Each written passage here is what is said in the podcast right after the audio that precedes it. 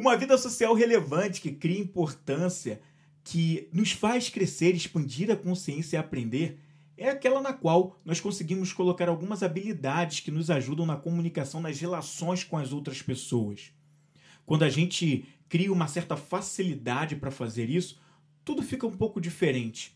A gente precisa das pessoas. A gente tem essa necessidade de contar com elas, enquanto elas também precisam da gente. E criar essas habilidades, desenvolver essa habilidade para lidar com o outro é algo extremamente importante, até para que a gente desenvolva uma outra parte extremamente importante que é a empatia. Uma vida social importante, relevante e que acontece é importante para toda e qualquer pessoa. Ainda que algumas vivam mais a vida social e outras menos, e isso faz total parte. Você não tem que ser total ativo na vida social.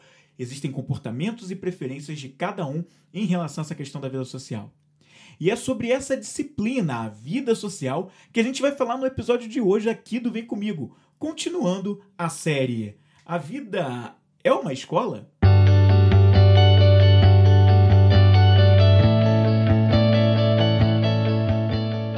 Bem-vindo ao Vem Comigo, um podcast inspiracional e sobre desenvolvimento pessoal. Apresentação: Flávio Moreira.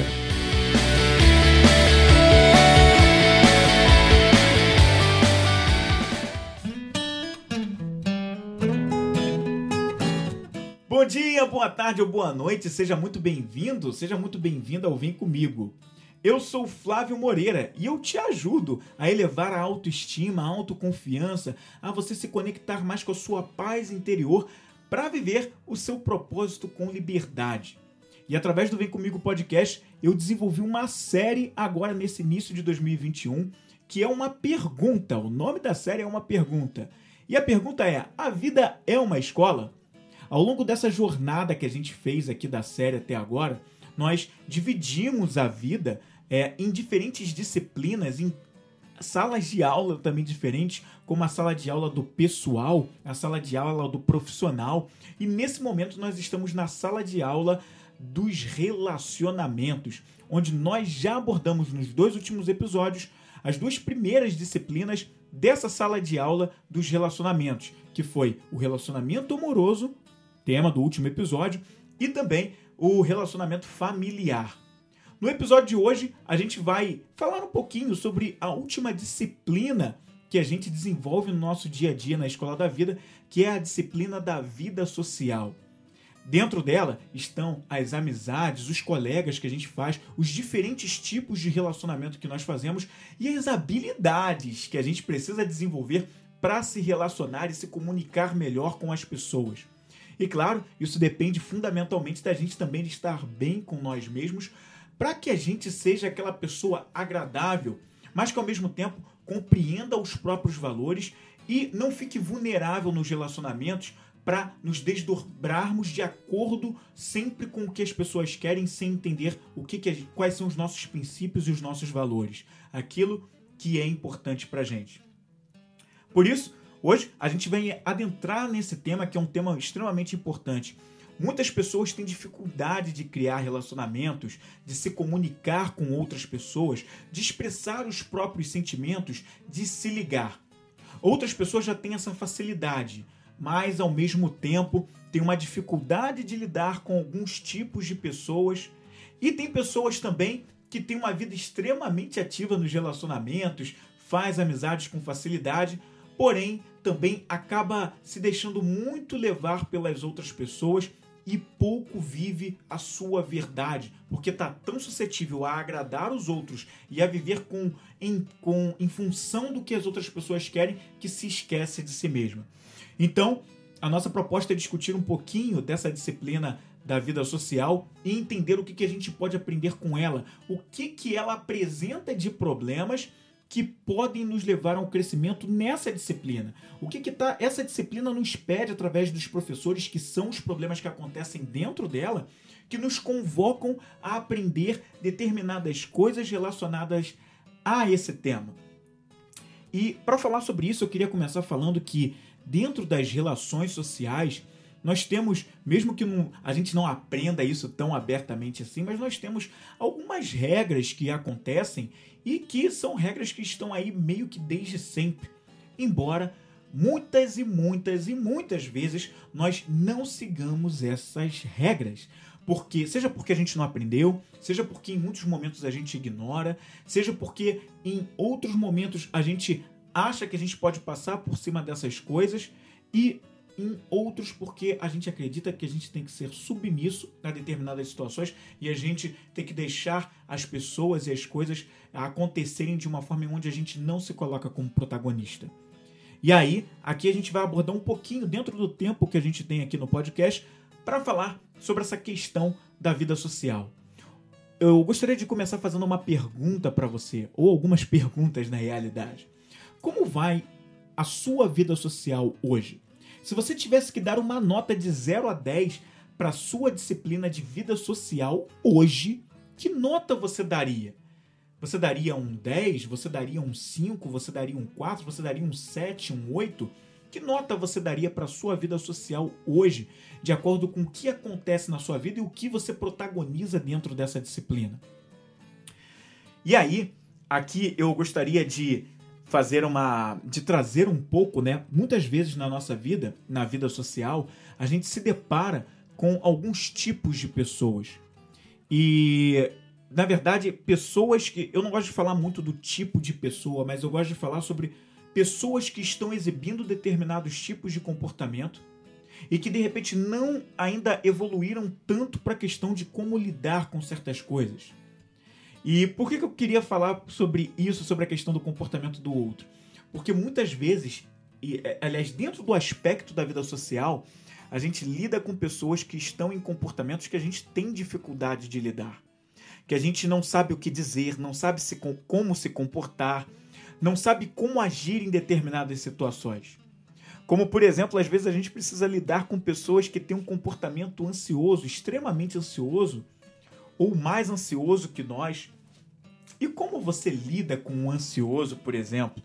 Na vida social, a gente pode lidar com essas pessoas.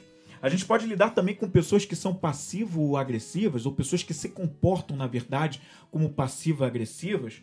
Pessoas que têm um comportamento um pouco mais hostil, ou até aquelas pessoas que têm um comportamento de baixo rendimento, de baixa performance, principalmente quando você está liderando uma equipe, um grupo de pessoas, seja na parte profissional ou num trabalho social, ou seja lá qual é o outro tipo de questão em que você pode estar numa posição de líder, num, num relacionamento de amizades. Então, a gente tem essas questões, esses tipos de comportamento que diferentes pessoas podem exibir, ou às vezes uma mesma pessoa exibe todos esses tipos de comportamento, tanto do ansioso como do passivo-agressivo, quanto da hostilidade, quanto da baixa performance. E aí, aqui vão algumas coisas, alguns pontos que eu gostaria de chamar a atenção para lidar com esses diferentes grupos, é, esses diferentes, essas diferentes exibições de comportamento que as pessoas podem colocar que dentro da vida social acabam sendo inevitáveis no mundo que a gente ainda vive hoje. E eu queria começar falando sobre a questão do comportamento ansioso, né? Como lidar com uma pessoa extremamente ansiosa? Você pode estar passando por relacionamentos é, na vida social onde você lida com pessoas assim. E quando eu falo isso, esse, essa, é, isso que eu vou abordar aqui serve para o relacionamento da vida social, mas também tem a ver com o relacionamento amoroso, que podem acontecer pessoas exibindo esse comportamento, também dentro da nossa própria família. E na relação com o ansioso, por que, que o que, que é o ansioso, né?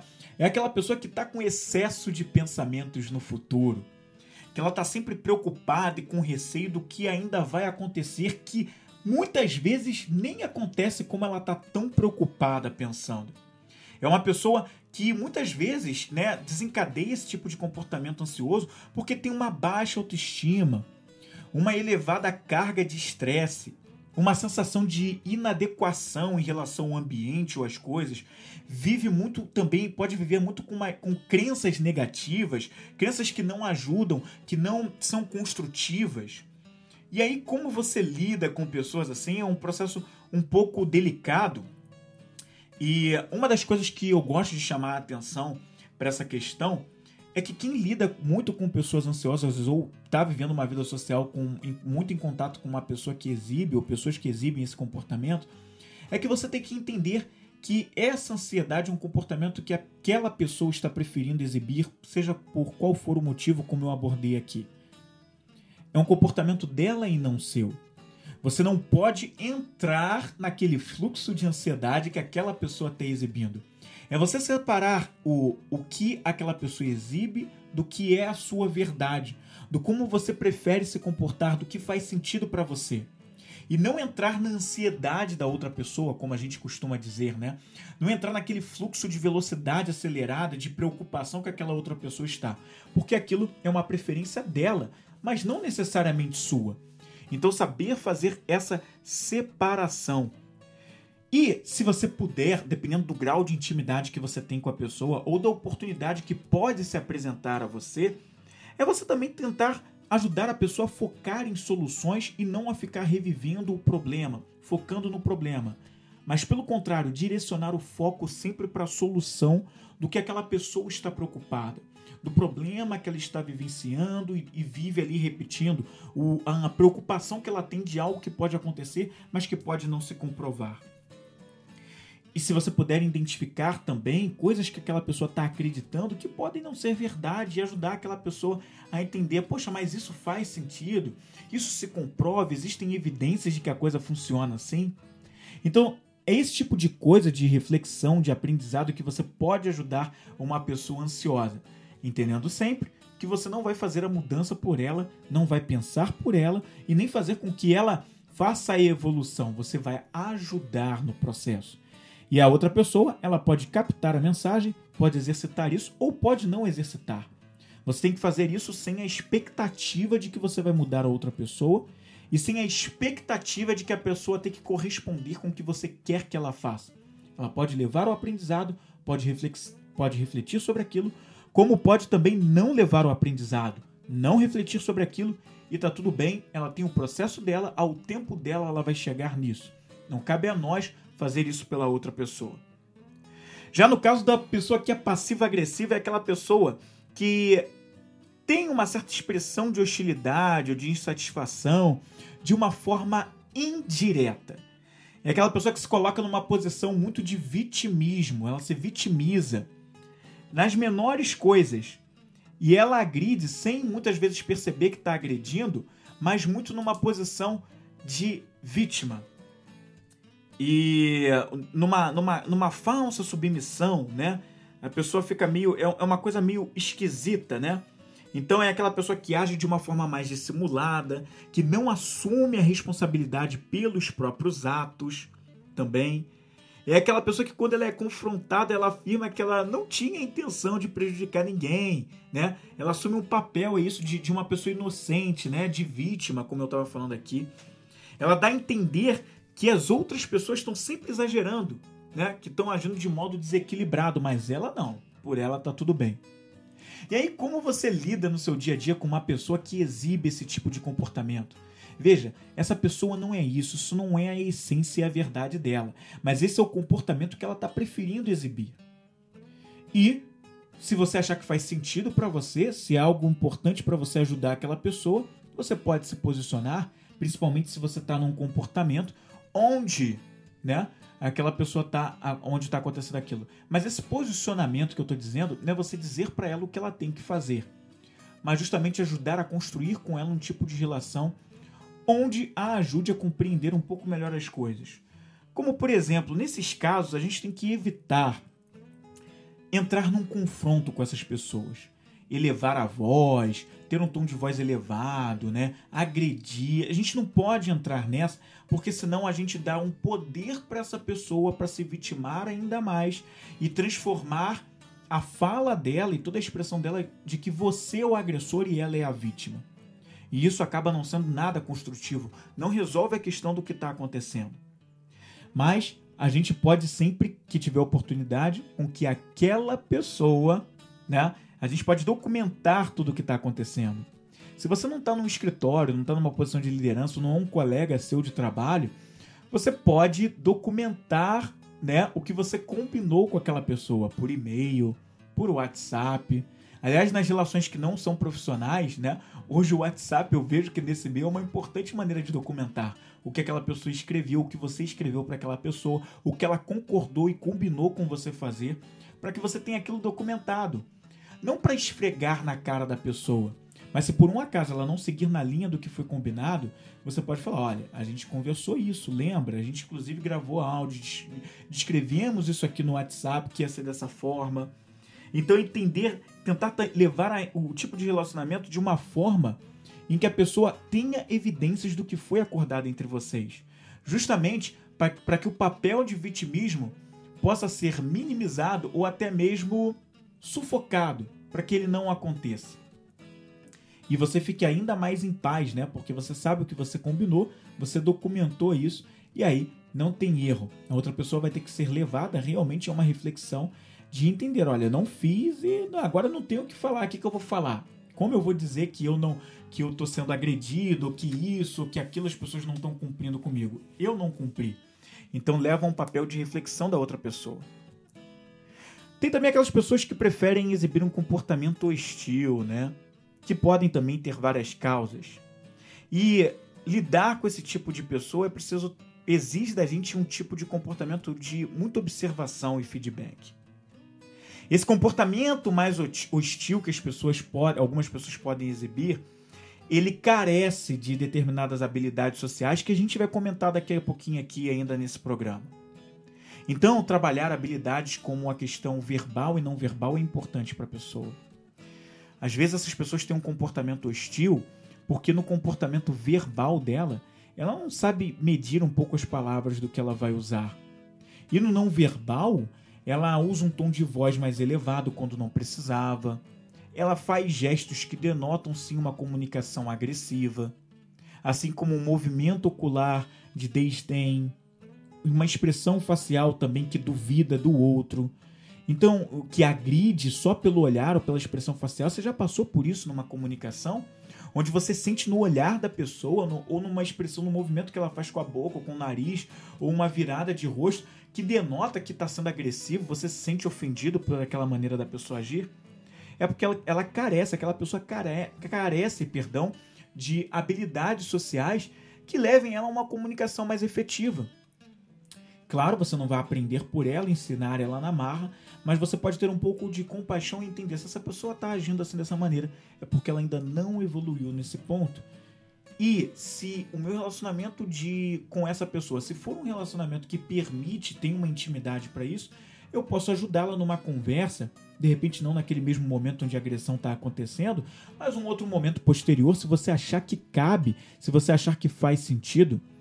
Então são maneiras de você ajudar, ou de repente você não cabe ali, não cabe para aquela pessoa, você não tem um grau de intimidade para isso, e você só realmente procurar, experimentar usar um pouco da compaixão, de entender que aquela pessoa ainda não evoluiu naquele ponto, mas que também não é responsabilidade sua exatamente fazer aquele movimento e aquilo depende muito mais da outra pessoa e não de você.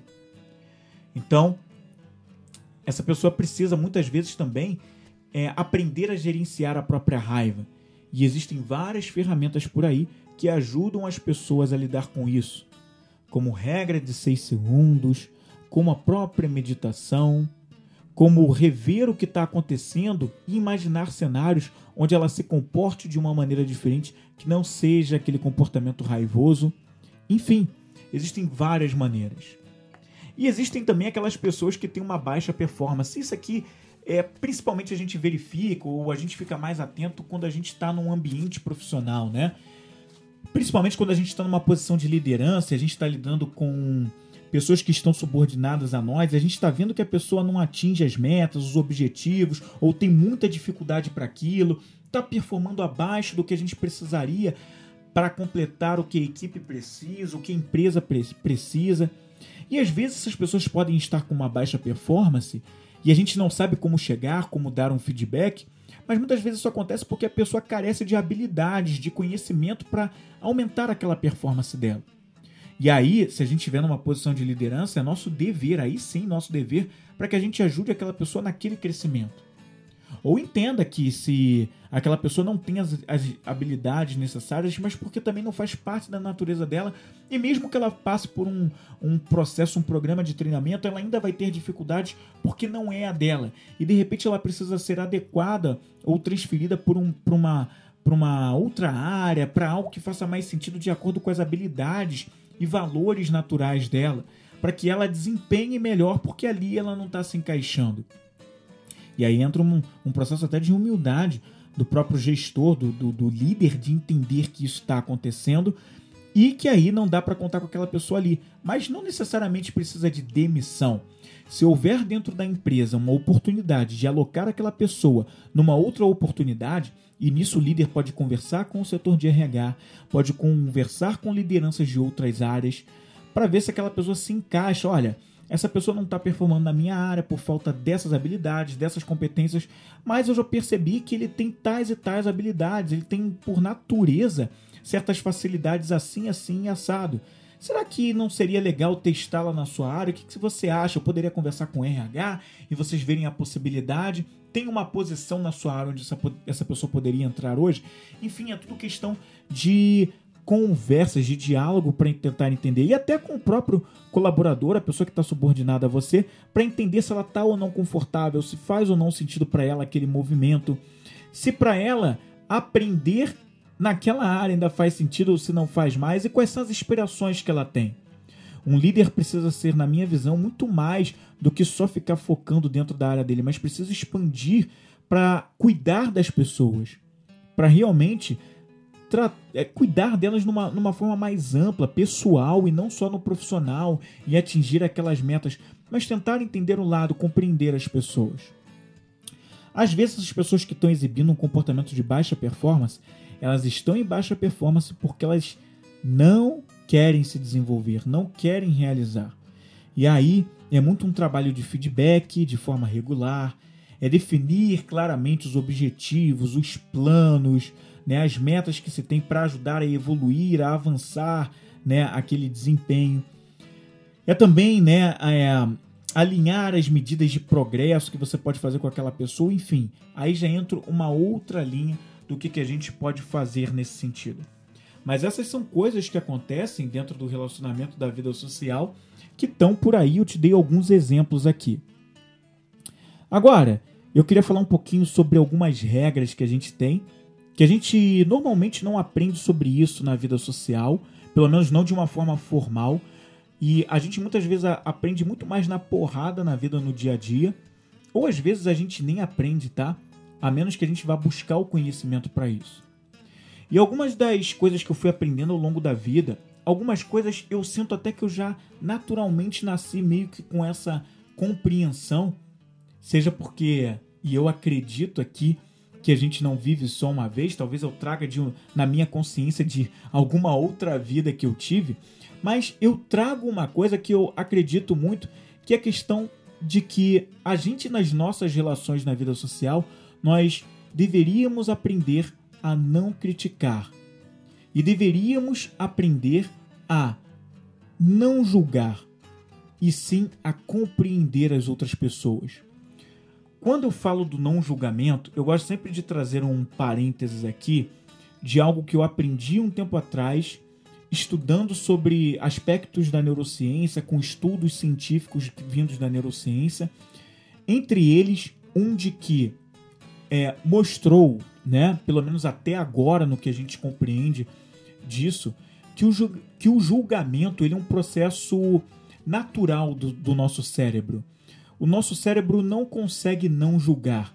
Pelo menos é o que os nossos estudos científicos no campo da neurociência nos mostram até hoje. Pode ser que num caminho mais à frente isso mude, mas é o que mostra até agora. Então, é a gente precisa aprender a lidar com o não julgamento, mesmo sabendo que ele é um processo natural de alguma forma, tentando criar medidas para nós mesmos para que a gente, no lugar do julgamento, a gente possa exercer algumas práticas quando sentir que a gente está começando a julgar, para que a gente não transforme aquilo e não siga com aquilo adiante. Se o cérebro não consegue, no até onde a gente viu, não julgar, que a gente perceba no momento em que a gente está fazendo um julgamento e possa cortar, interromper o pensamento naquele momento. Se eu estou começando a pensar que eu estou julgando, eu me policio para desviar a atenção para algum tipo de coisa ou para criar um pensamento mais construtivo sobre aquela pessoa, sobre aquela situação. Como a gente está falando de vida social, eu vou me ater na questão pessoas. Se eu estou sentindo que eu estou vendo com um pensamento de julgamento, eu posso perceber que eu estou julgando a partir do momento que eu entendo que o ideal numa vida social é que a gente não prolongue o julgamento, não, não faça o, o julgamento se externalizar, não se prolongar. E nesse momento que eu percebo que eu estou num pensamento de julgamento, é, é me fazer a seguinte pergunta: Qual pode ser a maneira mais construtiva de eu lidar com isso que não seja julgar, que não seja criticar? Será que tem uma maneira de eu compreender? No lugar disso, eu não posso trazer a compreensão do porquê a pessoa está agindo dessa forma? do porquê ela está dizendo o que ela está dizendo, do porquê isso está acontecendo nesse cenário. Então, colocar muito mais a compreensão do que a crítica e o julgamento. Essa é uma regra número um que eu gostaria de trazer. Uma regra número dois que eu gostaria de trazer aqui também é a questão do seguinte: entender também que a gente pode elogiar as pessoas de uma forma sincera naquilo que a pessoa realmente é muito boa fazendo, naquele comportamento que ela exibe que você se sente positivamente impactado que aquela outra pessoa traz para você. Mas isso precisa ser sincero, precisa ser genuíno. E aí cabe aqui um papel de observação de estar muito mais atento para os aspectos positivos que as outras pessoas nos trazem do que ficar focando mais nas coisas negativas. Então, focar no que as pessoas trazem de aspectos positivos e elogiar sinceramente, genuinamente, reconhecer aquilo de bom que a outra pessoa traz. Por que não dizer isso àquela pessoa? Então, trazer isso para outra pessoa, trazer isso de forma bem legal. Uma outra, um outro ponto, uma terceira regra que eu acho importante é a questão do sorrir. Como um sorriso muda as coisas, né? Como só o ato da gente sorrir mostra muda a nossa própria fisiologia, muda internamente o que a gente está sentindo, se a gente está numa vibe mais negativa, uma vibe em baixas vibrações, e traz a gente para coisas mais elevadas, né? Às vezes a gente está aborrecido, a gente está chateado com alguma coisa e alguém nos faz rir. Seja por meio de uma piada, seja por meio de um comentário engraçado, seja por uma lembrança que de um momento agradável que nós vivemos juntos e aí a gente traz um sorriso, como um sorriso muda, né? O sorriso nos liga a algo muito maior, nos leva a, a, a nos conectar a uma vibração de mais alegria, de mais transformação. Então, sorrir é importante, provocar sorrisos nas outras pessoas também é importante. Não é que você tem que ser o piadista, o palhaço daqui para frente, não é isso. Mas o sorriso não depende de uma piada. E não depende também da gente ofender outras pessoas com piadas. Mas uma simples lembrança, por exemplo, de um momento agradável ou situações engraçadas que foram vivenciadas, né, sem ofender outras pessoas, mas momentos curiosos que podem tirar sorrisos. Essa é a terceira regra. Uma quarta regra na vida social também é sempre a gente procurar, principalmente quando a gente está em contato com novas pessoas, pessoas que a gente acabou de conhecer, é falar o nome da outra pessoa. Porque falar o nome da outra pessoa, ela é uma coisa. É uma coisa. Cara, como é agradável você ouvir a pessoa chamando você pelo próprio nome, né? Você já percebeu o quão doce isso é? O quão você se sente assim agraciado pela outra pessoa? Poxa, a pessoa, Fulano lembrou do meu nome, Fulano falou o meu nome. Que sentimento bom que traz pra gente, né? E principalmente quando a gente conhece outras pessoas, é, muitas vezes, ou pelo menos algumas pessoas têm mais facilidade para isso e outras menos, mas tem pessoas que não conseguem lembrar logo. A pessoa já falou o nome dela, mas você não lembra. E aí você fica ali na, na pergunta, aí na conversa com a pessoa, você fala assim: ah, meu Deus, desculpa, perdão, mas qual o seu nome mesmo? E aí você tem que perguntar de novo o nome. E às vezes você pergunta mais de uma vez na conversa porque você não tá lembrando o nome da pessoa. Então, assim, e qual é a maneira para você não esquecer? É você, a partir do momento que a pessoa te disse o nome, você procurar sempre a oportunidade de repetir aquele nome dentro da conversa. Por exemplo, a pessoa te disse o nome dela, ah, meu nome é, sei lá, Marcelo. Aí você ah, tá prazer, Marcelo, eu sou o Flávio. Aí vocês começam a conversar e tal, não sei o quê. Aí você fala, poxa, Marcelo, isso também acontece comigo. Ou então, Pô, Marcelo, é realmente complicado isso, né? Mas como é que você se sente relação a isso? Ah, Marcelo, mas ontem mesmo eu também é, tive a oportunidade de pesquisar sobre esse assunto e tal e tal. Enfim, então é isso, é você sempre na conversa procurar repetir o nome da pessoa mais uma vez, justamente para que, que, que aquilo fique vivo e não se perca. Você vai ver que a sua capacidade de relembrar o nome dela numa futura conversa, num outro dia que vocês possam se encontrar, vai se elevar. Né? E a pessoa vai se sentir importante só porque você lembrou o nome dela. Essa aqui é uma quarta regra. A quinta regra que eu gostaria de trazer também é para que você seja um bom ouvinte. Uma pessoa que deixa as pessoas falarem sobre elas mesmas e sobre coisas que elas gostam de falar. Porque muitas vezes a gente quer mais é falar, né? A gente quer dar nossa opinião, a gente quer falar sobre a gente, sobre as nossas conquistas, sobre os nossos feitos, o curso que a gente fez, o certificado que a gente tem, o que, que a gente já realizou e a gente não se atenta que as outras pessoas elas também querem falar. Elas também querem expressar o que, ela, o que as conquistas delas, o que elas fizeram, o que, quais são os assuntos que as interessam. E a gente fica só martelando, falando sobre a gente, a gente, a gente, a gente. Poxa, isso cansa. E algumas vezes você na sua vida provavelmente deve ter lidado com pessoas que estavam falando tanto sobre elas que você ficou cansado de ouvir sobre, só sobre elas. E quando você falava sobre você, a pessoa minimizava, ou logo ela já queria lembrar e retrucar sobre coisas que ela fez. Cara, que chato isso, né? Então, assim, tentar entender que quanto melhor ouvinte você for, melhor. Sabe por quê? Porque a partir do momento que você se torna um bom ouvinte, deixa mais a outra pessoa falar sobre ela e sobre as coisas dela, mais ela vai se sentir, ela vai sentir que ela está sendo importante para você. E ela vai sentir que você é uma pessoa tão empática, tão simpática, que, cara, você, poxa, você ouve, você dá atenção. E essa pessoa vai. Quem não vai querer ter contato com uma pessoa assim? que reconhece a importância do outro. Então, eu vejo essa como uma regra importante a se seguir, e é aqui a quinta regra, né? De você ser um bom ouvinte, deixar as pessoas falarem mais sobre elas e sobre as coisas que elas gostam. E também dar essa margem para é, para essa coisa do, da pessoa falar sobre o que ela sobre o que interessa para ela e puxar mais perguntas sobre os assuntos que aquela pessoa gosta, né? Ou seja, isso ajuda a pessoa a se sentir importante. E você deve fazer isso de uma forma sincera. Né? Ouvir a pessoa, a outra pessoa, de uma forma sincera, genuína, querendo dar atenção, querendo dar do seu tempo de verdade, não porque você quer só simplesmente se ligar ou ser agradável, mas aquilo precisa, precisa fazer sentido para você. Porque também se for uma conversa que não faz sentido para você, você é uma conversa que você precisa encerrar. E tá tudo bem. Você não é obrigado a ficar em todas as conversas puxando assunto, fazendo mais perguntas sobre o que a pessoa gosta, se a conversa está tá indo para um lado do, que não te interessa.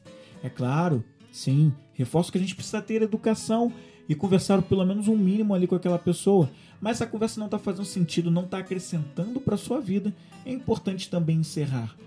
Agora, se é uma conversa importante, se é um laço importante que você gostaria de fazer, por que não deixar a pessoa falar mais sobre ela, sobre as coisas que a interessam?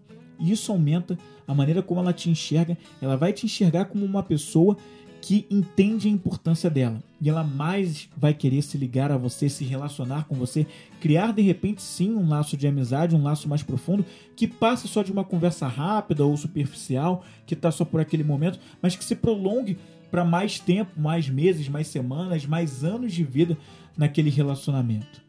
Então, é esse interesse genuíno pela outra pessoa que a gente precisa aprender a nutrir. Um ponto importante, essas foram algumas das regras, mas que muitas vezes a gente ignora por desconhecimento de, de uma lei, que eu acredito ser também uma lei universal, é a questão de respeitar uma química mental no contato que a gente tem com as pessoas. É o que o Napoleão Hill chamava de mastermind, né? que consiste em algo de uma harmonia, uma harmonia perfeita que a gente cria a partir do contato que a gente tem com outras pessoas. Aliás, as regras que eu trouxe aqui, eu até esqueci de mencionar a fonte, mas é importante eu trazer a fonte. Mas é porque assim, eu vivo tanto isso no meu dia a dia e muitas dessas regras eu já vivi até antes de conhecer essa literatura, mas as regras que eu trouxe são muito baseadas numa dica de livro que eu gostaria de deixar para você, que vai te ajudar muito na vida social, né? Que é o Como Fazer Amigos e Influenciar Pessoas. Isso é uma obra, um livro, Como Fazer Amigos e Influenciar Pessoas, que é um livro do Dale Carnegie, que é um escritor já falecido, que escreveu essa é, obra no início do século XX, mas é uma obra, olha, uma obra sensacional, que fala muito sobre essa questão dos relacionamentos, né? Então são regras trazidas nessa literatura dele. E nessa questão da química mental, que é o Mastermind, trazido por um outro autor, né, que é o Napoleon Hill, que escreveu obras também incríveis, ele fala muito sobre a questão da lei do Mastermind, né? Que é uma lei que é que, tem a ver com a questão da química mental, de uma harmonia perfeita que se cria a partir do momento que a gente entra em contato com outras pessoas a partir de uma conversa, a partir de um ato sexual, por exemplo, um ato sexual verdadeiro, sincero, né? Uma ligação até que ele, como ele mesmo menciona, que é uma maneira, o ato sexual de verdade, o ato sexual com a intenção verdadeira de se relacionar, né, de um afeto verdadeiro, ele é uma das maneiras mais elevadas que se tem de fazer um mastermind, de criar uma química é, mental elevada. Mas a química mental não acontece só por aí uma conversa com outras pessoas, ela pode ela cria uma química mental também.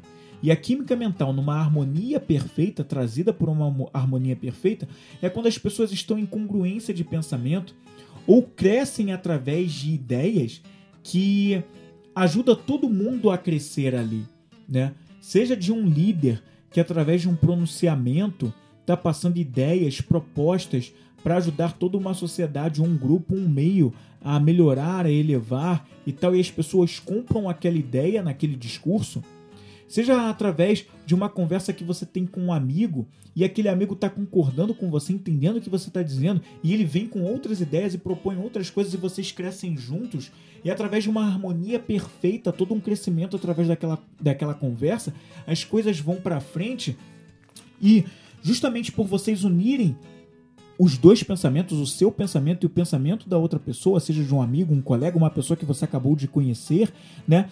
Você cria uma terceira mente, né? E isso é o mastermind, quando você cria através do pensamento de duas mentes, você cria uma terceira mente. Ou então, sei lá, vocês são sete pessoas, são cinco pessoas, são quatro pessoas, são dez pessoas, são vinte pessoas, vocês criam uma vigésima primeira mente. Se são vinte pessoas, vocês criam uma vigésima primeira mente. Se vocês são sete pessoas, se vocês são sete pessoas, vocês criam uma oitava mente que é uma mente que é a junção de todos os pensamentos de todo mundo que estão contribuindo com ideias dentro daquela conversa, que estão, mesmo que uma pessoa esteja falando e as outras estejam ouvindo, mas enquanto aquela fala, as outras pessoas que estão ouvindo estão criando pensamentos, refletindo sobre tudo aquilo e aqueles pensamentos entram numa nuvem universal onde aqueles pensamentos conversam sem que as outras pessoas abram a boca para falar qualquer coisa verbalmente. Mas os pensamentos estão numa nuvem e entram numa frequência vibracional e conversam entre eles e criam ideias incríveis é quando naquela roda de conversa uma pessoa está falando e as outras estão ouvindo, e de repente um levanta a mão e faz uma pergunta ou propõe uma ideia que você também estava pensando, mas você nem tinha entrado em contato, nem tinha falado antes, e de repente aquela pessoa falou aquilo, e você fala: Poxa, eu estava pensando exatamente sobre isso. Era essa ideia, era essa pergunta que eu queria fazer, e Fulano já fez. Cara, como é que pode? Que coincidência! Não é coincidência Aliás, eu já falei algumas vezes que eu hoje eu não acredito mais em coincidência. Eu acredito que nada é por acaso, mas as coisas acontecem porque elas têm uma questão de lei de causa e efeito ali ocorrendo e ali elas se ligam, se encaixam. A gente não vê, mas existe no éter uma combinação de coisas onde os pensamentos, numa forma elétrica, através de uma frequência vibracional, eles se conectam. E é por isso que eles se conversam, e é por isso que nessa harmonia perfeita leva a um conhecimento ainda maior, leva a crescer, nos leva a um outro patamar. Então é muito importante a gente saber e entender que existe uma química mental. Assim como também essa química mental pode ser que a gente não se ligue a determinadas pessoas. Quando a gente costuma dizer através daqueles ditados, o santo não bateu. Ah, quando eu estou em contato com aquela pessoa, cara, não sinto uma coisa boa. Por quê? Porque não houve uma química mental a coisa ali não funciona na, muito bem naquele relacionamento. E aí é quando casais, por exemplo, se divorciam porque estão em linhas de pensamento diferentes. É quando um, há uma briga de trânsito por algum determinado. Ou há uma briga numa discussão num ambiente profissional ou entre, entre amigos, porque alguma coisa aconteceu num, ou numa pessoa que você acabou de conhecer, mas sabe, não tem aquela ligação, às vezes vocês nem trocaram palavras, mas os olhares, os gestos, ou de repente alguma coisa que você estava pensando, a outra pessoa também estava pensando, e sem dizer nada, aqueles pensamentos se chocaram e não entraram em congruência, pelo contrário, se divergiram. Então, tem muita coisa que acontece que a gente precisa entender que nas relações sociais, na vida social, isso são aspectos que se manifestam também, ainda que nós não estejamos vendo. A gente apenas sente, provoca, mas a gente não está vendo. Mas eles estão ali acontecendo. Não é porque eu não vejo que não existe. As coisas acontecem, existem vibrações por aí e a gente precisa saber, é, pelo menos, sentir, identificar e falar: opa, está acontecendo alguma coisa aqui. E a gente precisa aprender sempre e isso faz muito parte dessa questão também como uma habilidade trazida para a questão da elevação de como você lida numa vida social de uma maneira melhor. E serve tanto para as pessoas que já têm essa facilidade de criar relacionamentos, quanto para aquelas que, e aliás, e principalmente para aquelas que têm a dificuldade de estreitar relacionamentos, de fazer amizades, de entrar num relacionamento amoroso, de lidar com uma vida social de uma maneira mais positiva e mais frequente que é a questão de tentar entender e melhorar, evoluir em dois aspectos da linguagem, que eu já comentei aqui um pouco, que é a linguagem verbal e também a linguagem não verbal. Na linguagem verbal, tentar entender e compreender que eu não devo dizer todas as coisas que eu penso, necessariamente. Eu não devo usar todas as palavras que passam pela minha cabeça tentar entender que algumas palavras, algumas coisas que eu digo, podem ferir e machucar as outras pessoas, principalmente na forma que eu digo. E também entender que eu preciso fazer pedidos de uma forma mais clara. E como eu posso fazer pedidos de uma forma mais clara? Tentar dar detalhes do que realmente eu quero, me fazer entender, procurar entender se a pessoa entendeu o que eu realmente quis dizer, perguntando para ela, mas você entendeu realmente o que eu quis dizer? Eu quis dizer isso, isso e isso, sabe? Fazer pedidos de forma clara. Também ter um, quando for criticado, tentar responder às críticas de uma forma mais eficiente, sem, ser responsivo ofensivo, sabe? Tentar compreender quando eu recebo uma crítica e entender que eu não preciso reagir de uma forma agressiva. É, resistir também às influências negativas, que também é, converso sobre essa questão de de não responder as críticas de, uma, é, de forma agressiva, né? Quando eu tiver uma influência negativa, eu não, não, não ser uma pessoa que, sabe, é desagradável e retruca, vai de volta, sabe? E procurar também estar sempre em contato e formar grupos de amizade com pessoas que têm um comportamento positivo. Porque muitas vezes na vida social que a gente tem, nem todas as pessoas estão exibindo um comportamento positivo na maior parte do tempo. E quanto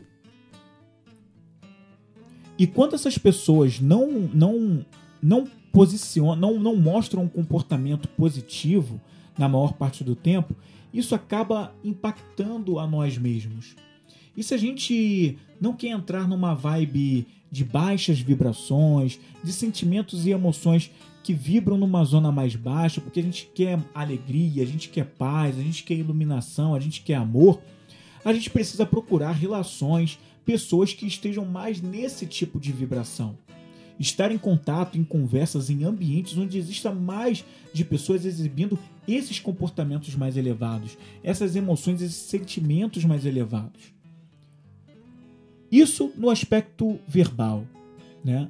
Mas existe também a linguagem não verbal, né? E tentar entender que o nosso movimento ocular, o toque, as expressões faciais que a gente faz, a nossa postura, os nossos gestos e o nosso tom de voz, eles fazem parte da linguagem não verbal. Eles também comunicam se a gente está sendo agressivo ou se a gente não está sendo agressivo. Se a gente está sendo pacífico ou se a gente está sendo desagradável. A linguagem não verbal comunica tanto quanto a verbagem, quanto perdão, quanto a linguagem não verbal.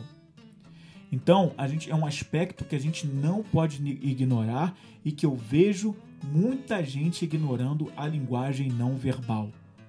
Ah, mas eu não falei nada demais.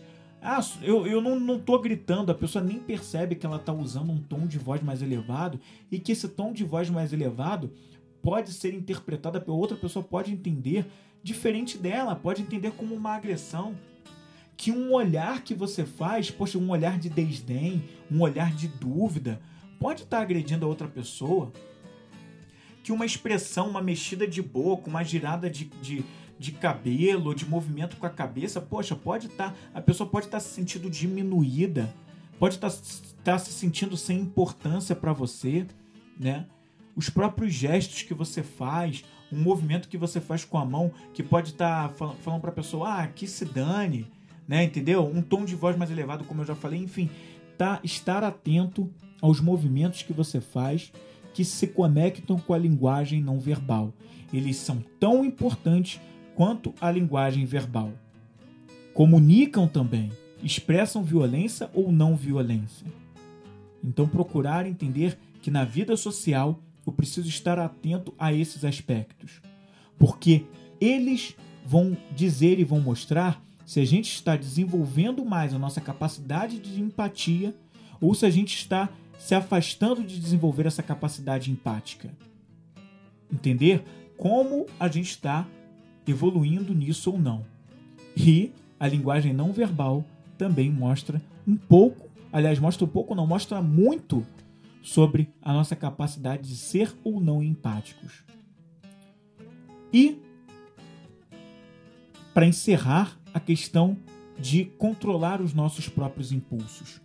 Como eu falei alguns minutos atrás, não é tudo o que a gente precisa dizer e não são todas as posturas, gestos e movimentos, que, comportamentos e atitudes que a gente precisa fazer em todas as situações. Se a gente pode pensar de uma maneira diferente, que nos ajude a controlar os nossos impulsos para não agredir o outro, seja qual for a forma de agressão, essa talvez seja a melhor forma de agir tentar entender quais são as consequências de eu agir de uma maneira impulsiva, porque eu posso ferir o outro, eu posso desagradar o outro e eu posso ter consequências irreversíveis tanto para a vida do outro quanto para a minha própria vida. Então, entender que eu preciso trabalhar e desenvolver em mim todos os dias o autocontrole para que eu não fique suscetível a um comportamento que me liga aos meus instintos mais animais mas para que eu me ligue às situações mais elevadas. A, a parte da tríade mais elevada que se liga ao meu Manas, ao meu Budi, ao meu Atma, que são as coisas mais elevadas que me ligam à minha parte mais espiritual, aquilo que está acima de mim. A minha intuição, a minha ligação com o outro pelas coisas boas. Então, essa questão de você sempre controlar os seus impulsos agir menos com seu instinto animal e se lembrar: qual é o aspecto que me liga mais a uma atitude, um comportamento humano e não ao comportamento animal, que é o comportamento instintivo? Mas o comportamento humano, que está ligado muito mais a uma parte espiritual, a uma parte mais pacífica, a uma parte de compreensão, de compaixão e de amor. Essa é a questão. E que nada tem a ver com religião, tem a ver com algo espiritual, com autoconhecimento, com ideias e vibrações elevadas, aspectos elevados da sua vida que ligam a sua natureza de ser humano. Afinal de contas, você é ou não é um ser humano nesse mundo? Se você se considera um ser humano nesse mundo, a sua principal meta, seu principal propósito de vida deveria ser a cada dia ser mais e mais humanos, mais humano, perdão, Entender que o caminho é muito mais de união do que de separação. E que a gente só chega nessa união se a gente tiver compaixão e nutrir o amor, que é a essência e a única verdade. Acreditemos nisso ou não, o amor é a única verdade. Isso é a verdade.